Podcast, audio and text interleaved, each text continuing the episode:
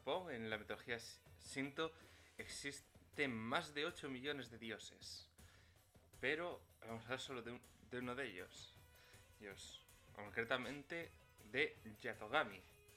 Vamos a hablar de vuestro propio dios a domicilio. Asequible, disponible y de mucha confianza. Yatogami, dios a domicilio. Hoy, hoy toca hablar de Noragami.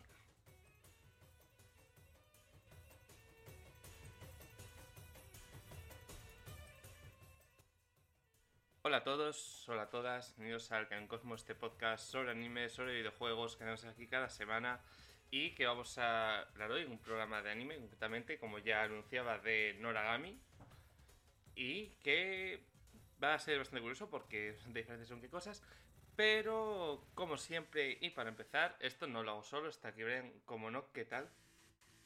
De maravilla, Juan, como siempre al pie del cañón. Bueno, entonces, Noragami serie basada en el concepto de los dioses que existen en la mitología Shinto, el cómo hay dioses para todo, y en el cual vamos a seguir los pasos de un dios menor que tiene unas aspiraciones de convertirse en el mayor de todos los dioses. Aquel al que todos rezan, aquel al que todos acuden con santuarios enormes por todo, por todo Japón. Y Concretamente, dicho de otra forma, las aventuras de un dios en chándal, como dicen algunos. De un dios en chándal con manos sudorosas. Antes de menos hablar de ya todos estos personajes, creo que primero sería dejarte un poco cómo funciona el tema personajes y qué vamos a encontrar, porque es. Puede ser más raro, aunque todo te lo explique la serie, para cuando hablemos sepamos de lo que hablamos, de conceptos que nos vamos a encontrar. Como decía, el está Yato es un dios, pero en la magia Sinto no funciona de la misma manera que decimos un dios absoluto, o los dioses tampoco son algo tan grande como pueden ser, por ejemplo, los dioses griegos, que igual no son tan más cercanos. Hay literalmente tantos dioses que hay dioses para todo y los son cosmos asociadas a pocos de la plena naturaleza y a fuerzas mayores o menores. Y sí que la serie se basa en la creencia de que Dios es mejor, más importante, cuanta más gente cree en él. Los santuarios son lugares sagrados donde no pueden entrar criaturas malignas, como los Ayakashi. Los Ayakashi son esa clase de monstruos, yo sé que son. Eh, son unos monstruos sin forma, con formas muy extrañas, con ojos y que parecen malvados. ¿Los Ayakashi? Mm, vale, sí. Los Ayakashi son parte, obviamente es un tipo de yokai, parte de este folclore japonés. Eh, son espíritus que representan las emociones negativas. Es decir, es la forma que tiene esta estrategia de dar forma o dar nombre a esos momentos en los cuales unas personas son superadas por sus emociones negativas, es dada la influencia de estos Ayakashi. En el caso, obviamente, pues los Ayakashi son siempre malos. Y precisamente, pues el modelo de no pueden acercarse, entrar en los territorios de un templo. Ya todo es un dios pobre, no, no tiene ni un templo, nadie le reza a él es como siquiera eres un dios en muchos casos. Y es de hecho una de las cosas de las que suelen encargar los dioses de lidiar con estos Ayakashi. Para ello utilizan unas herramientas, por así decirlo, que son los Shinki, los tesoros sagrados. El tema de los tesoros sagrados y eso es como ser herramientas almas, algo que también es en la tradición, como por ejemplo uno de los tres grandes tesoros sagrados en cuanto a Japón, en cuanto a mitología, es una espada, de hecho.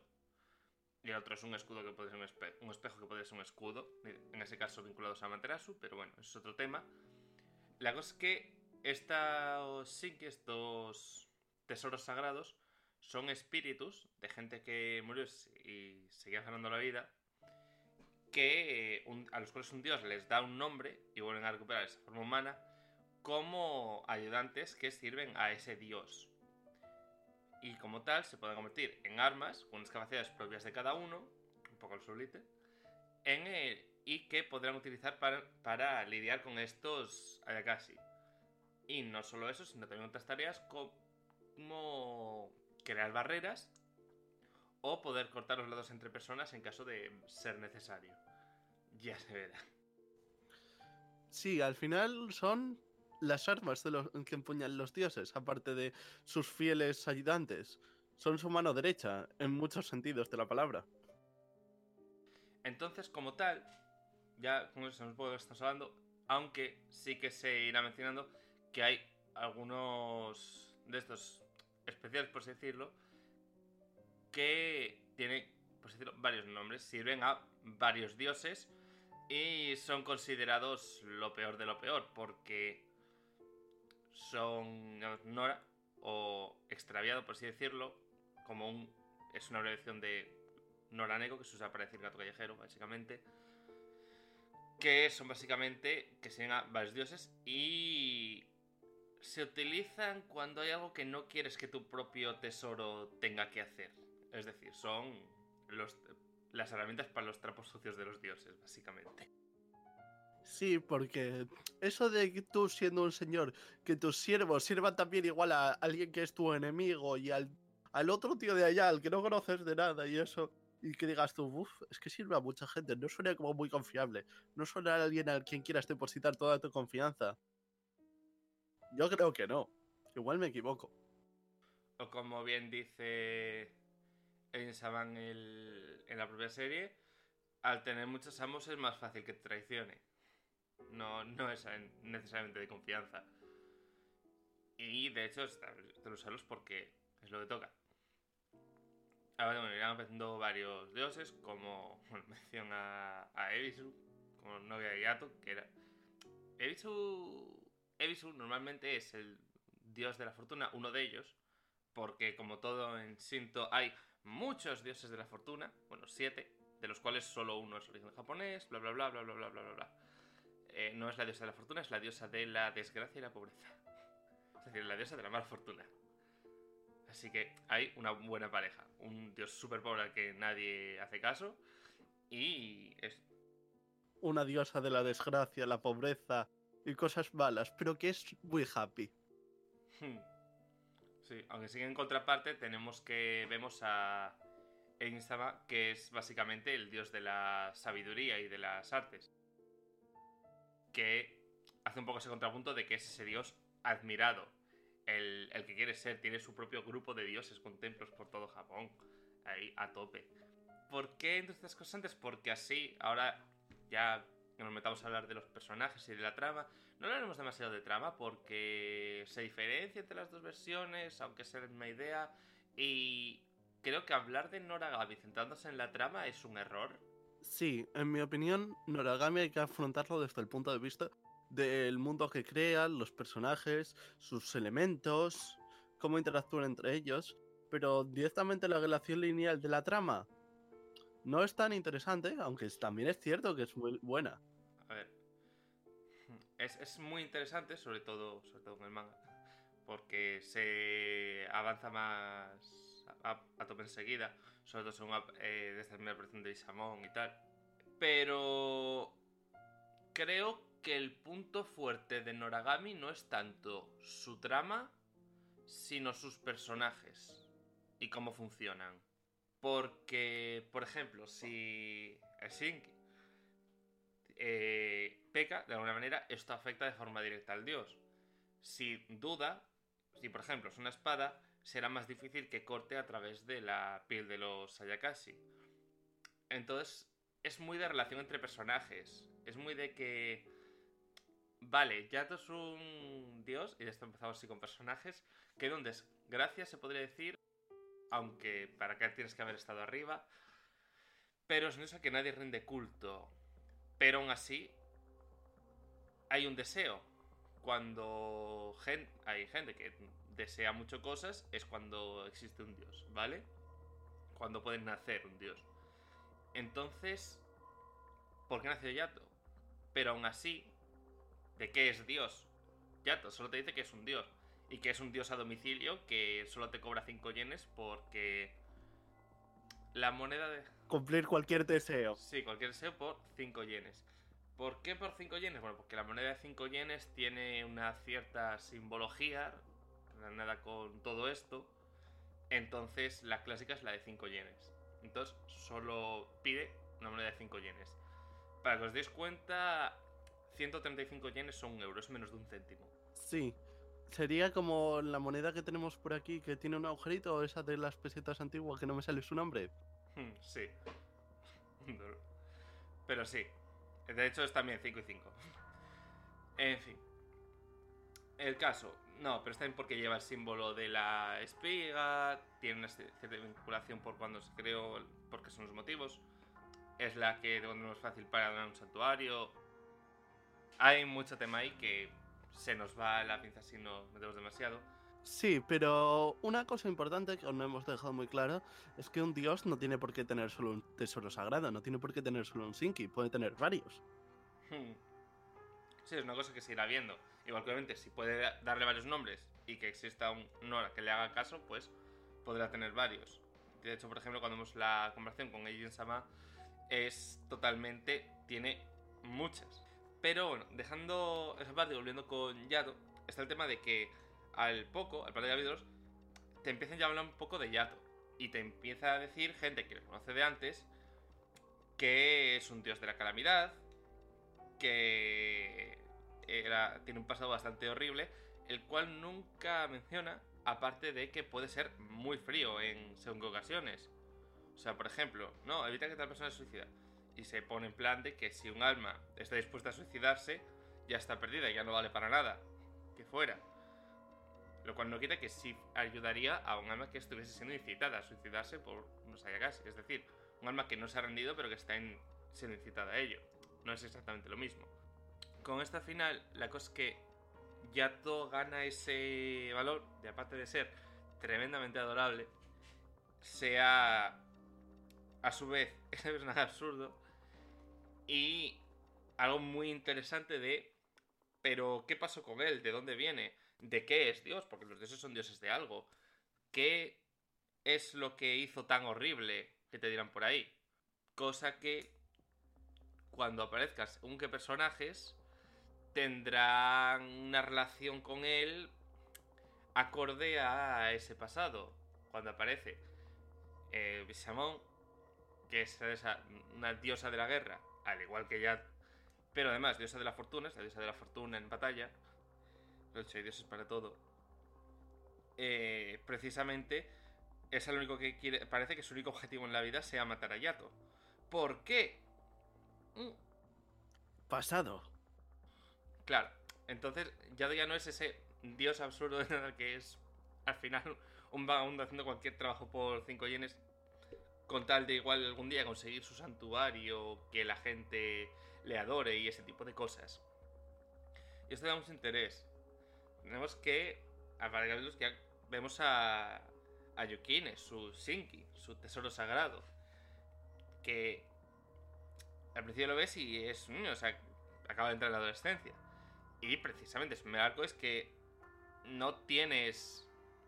Es, es un adolescente, pero no puede tener amigos, no puede tener un futuro, no puede tener nada, o sea, no puede tener una vida normal.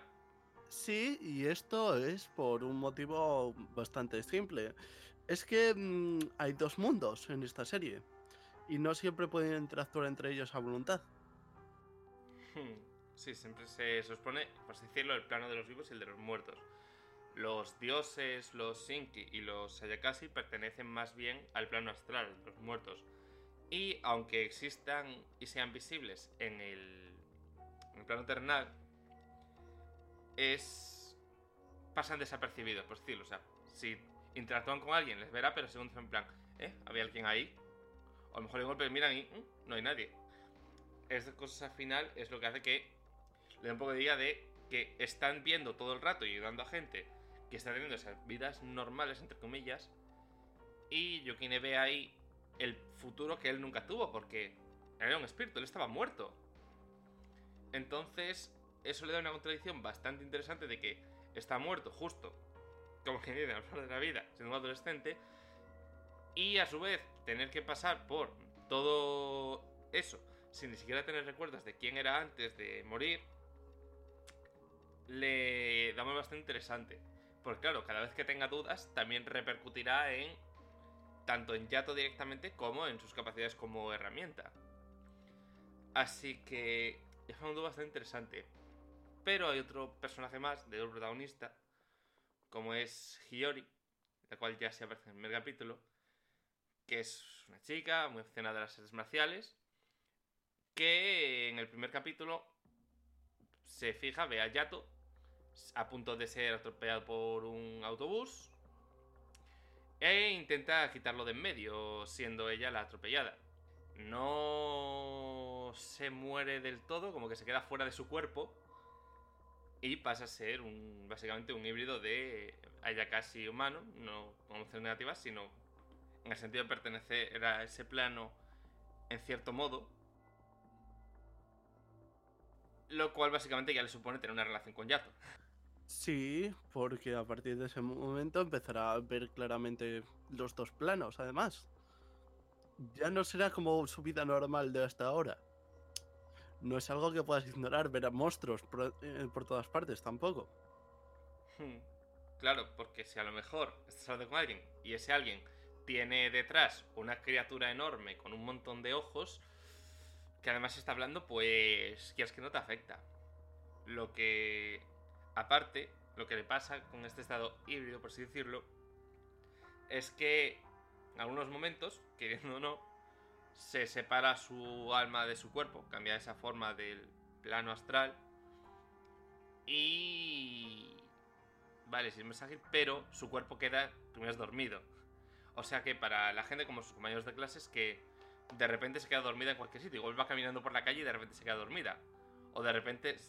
Sí, parece Dicho de otra forma, parece sufrir narcolepsia. Esta gente que de repente se queda dormida en cualquier sitio y se puede caer y tener un accidente.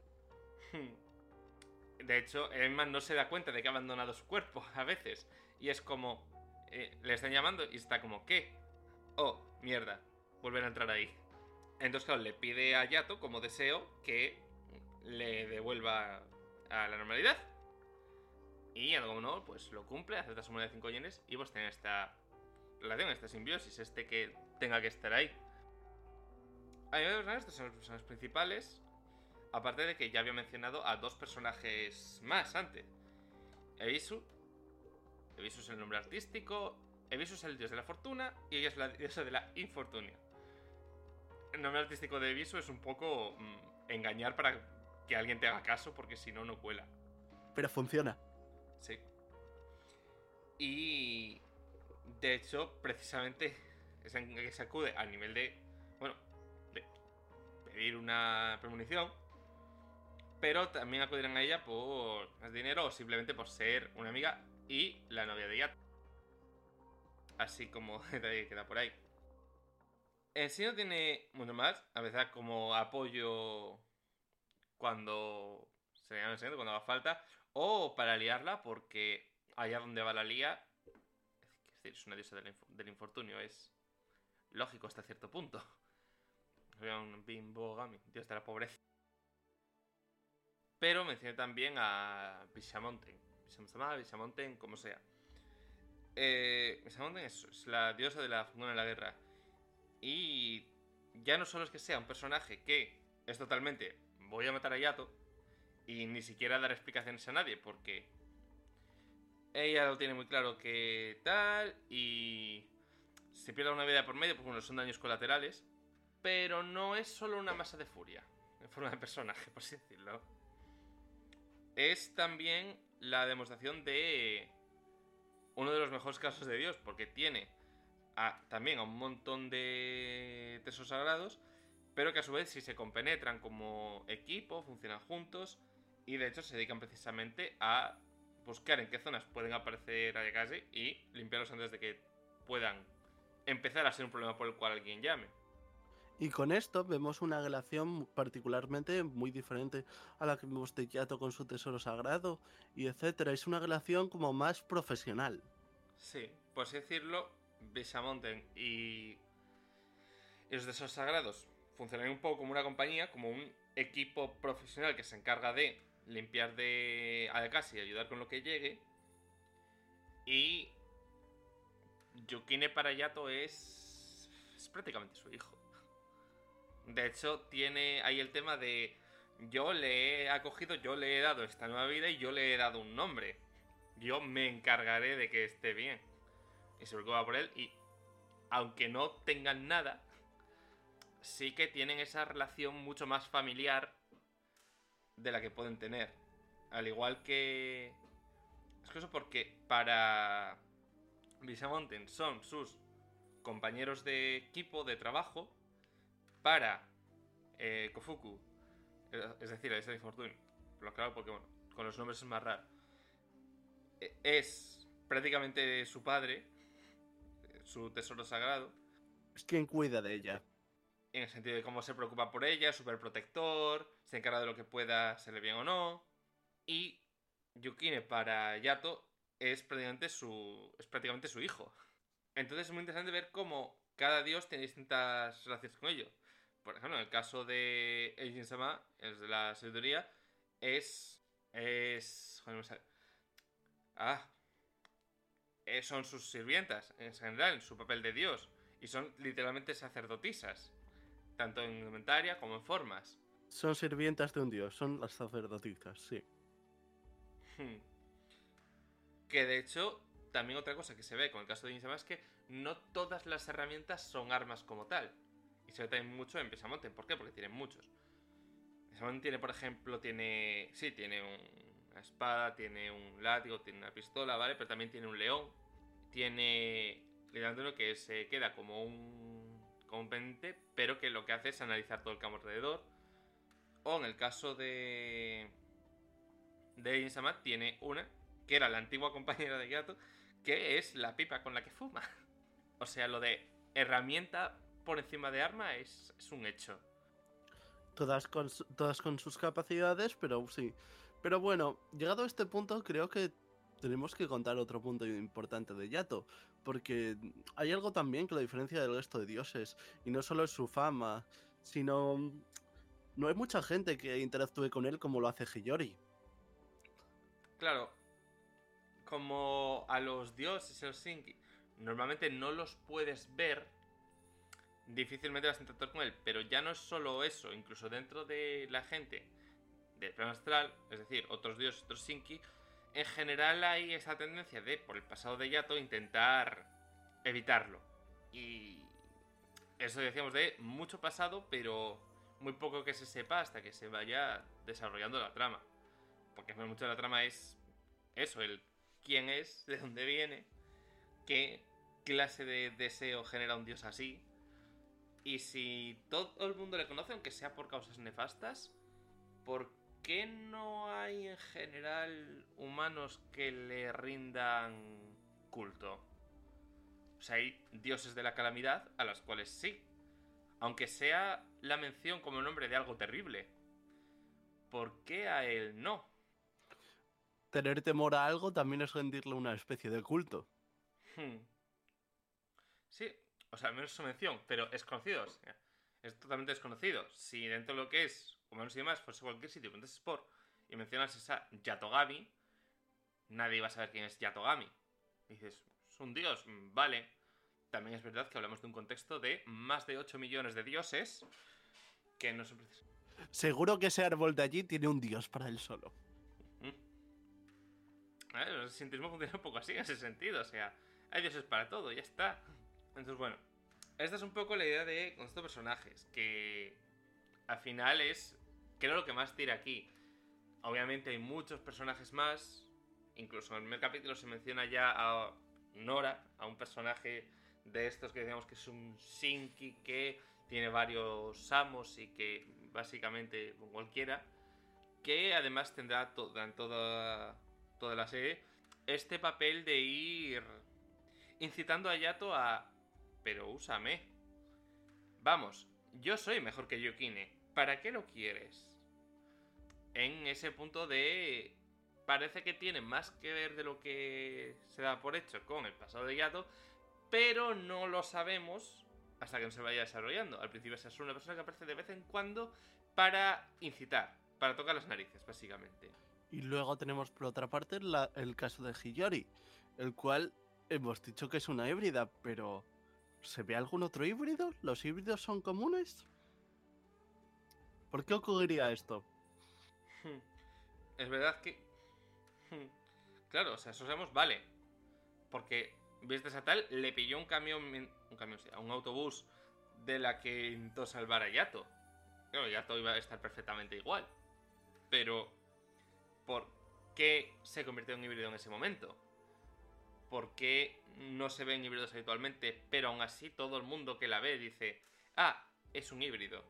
Son muchas incógnitas que quedan a nivel de mundo, a nivel de personajes, que es ante lo que tendrá la trama. Y ahora sí, quizás es momento de hablar un poco de la trama, de cómo empieza y cómo se nos presenta todo. Y que mejor que, como siempre, con, con el capítulo. El capítulo empezamos viendo pues, un instituto con un aire casi gigante porque está en periodo de exámenes y en periodo de exámenes en institutos que hay mucha gente estresada. Depresión. Exacto. Que dijimos que eran los casi emociones negativas. Es decir, ligando la palabra. Y vemos precisamente a Yato junto a una compañera, Susinki en ese momento, diciendo que básicamente va a encargarse de ello. Se salta hacia ahí, la llama por su nombre para que se transforme en arma, le suelta el discursito de... de haré que te arrepientas, tú que... tú que osas atacar el país del sol naciente, o la tierra del sol naciente, no es exactamente así, bla bla bla bla bla, bla. da un poco igual le suelta un discursito de tú que vienes aquí a, a profanar la tierra, prepárate para sufrir mi ira. Monstruo malvado, yo te exterminaré por el bien del bien.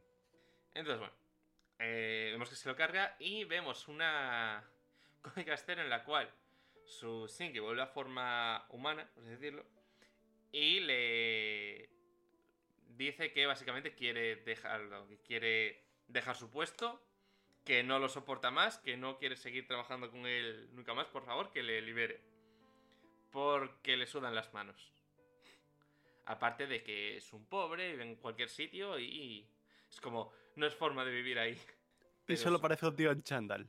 Eh, pues un tío en chándal con un pañuelo destrozado y que ven pues un poco en el primer santuario que pillen por el hecho de tener un sitio sobre donde dormir y con el no dinero que consigue porque no hay gente que vaya a un santuario suyo porque no tiene ninguno a donar dinero para...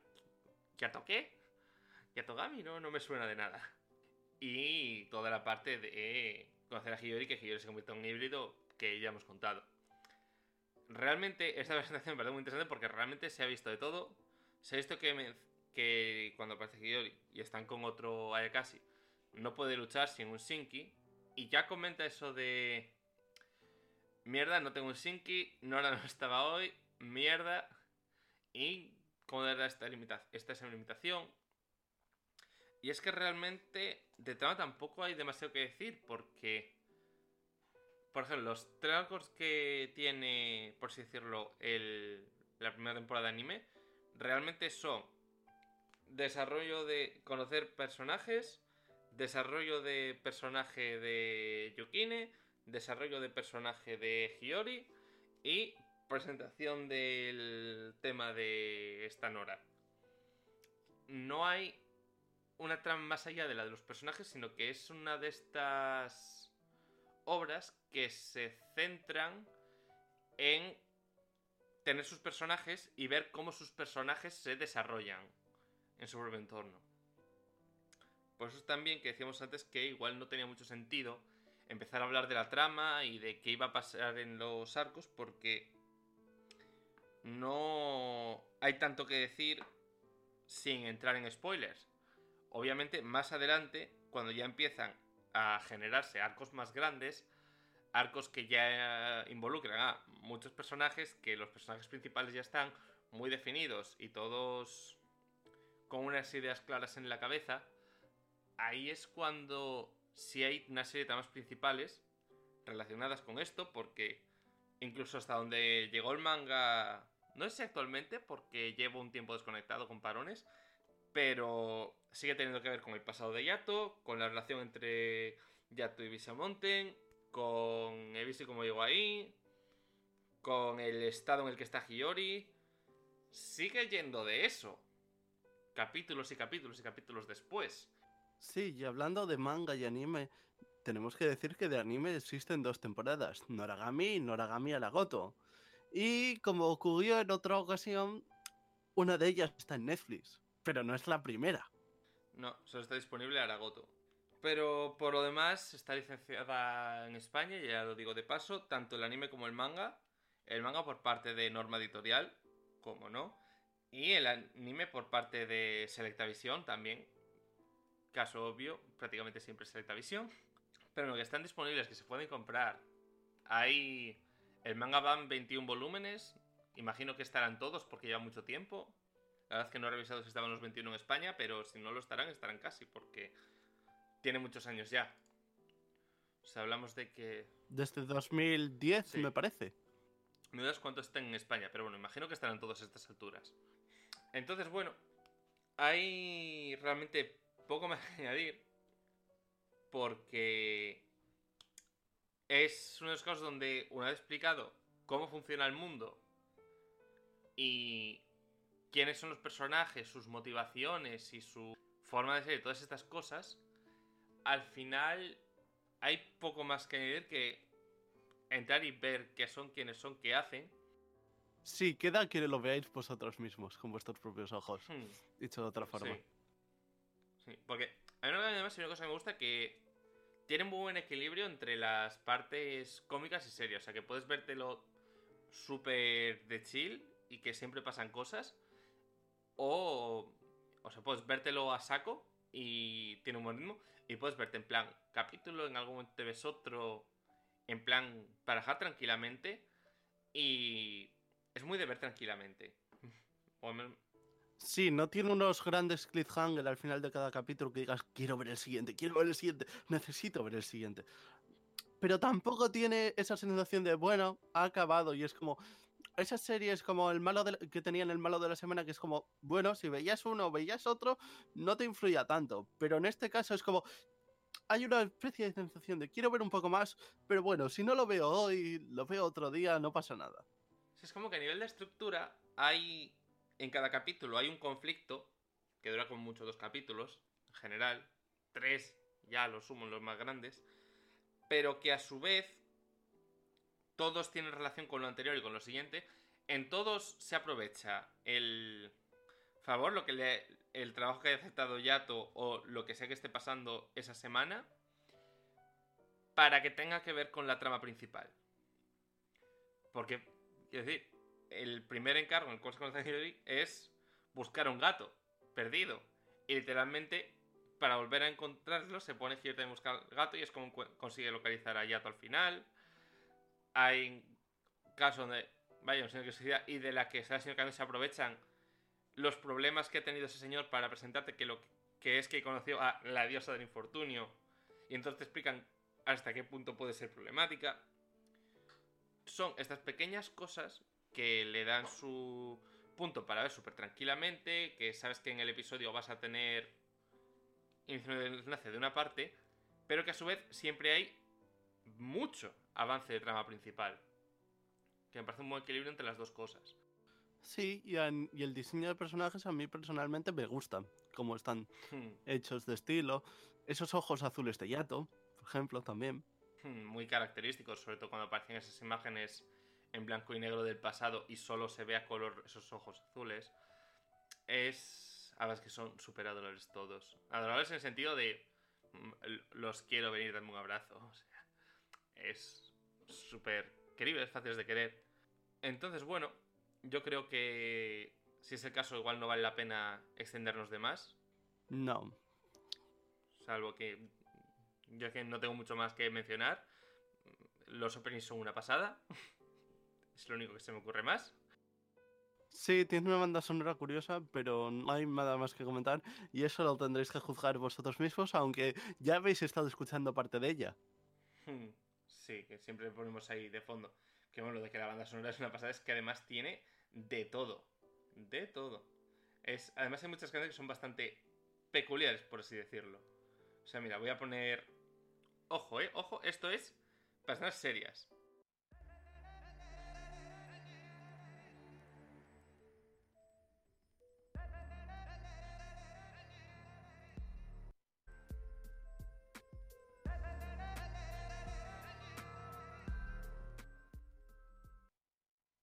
O sea, ¿vale?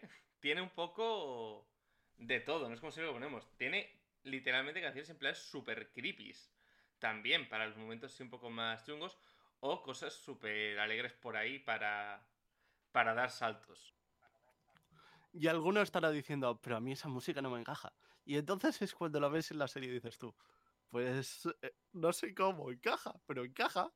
Sí, o sea, la banda sonora hace cosas muy raras, muy locas, pero que a lo mejor no escucha demasiado, pero que ahí es como pega, me pega, me cuadra.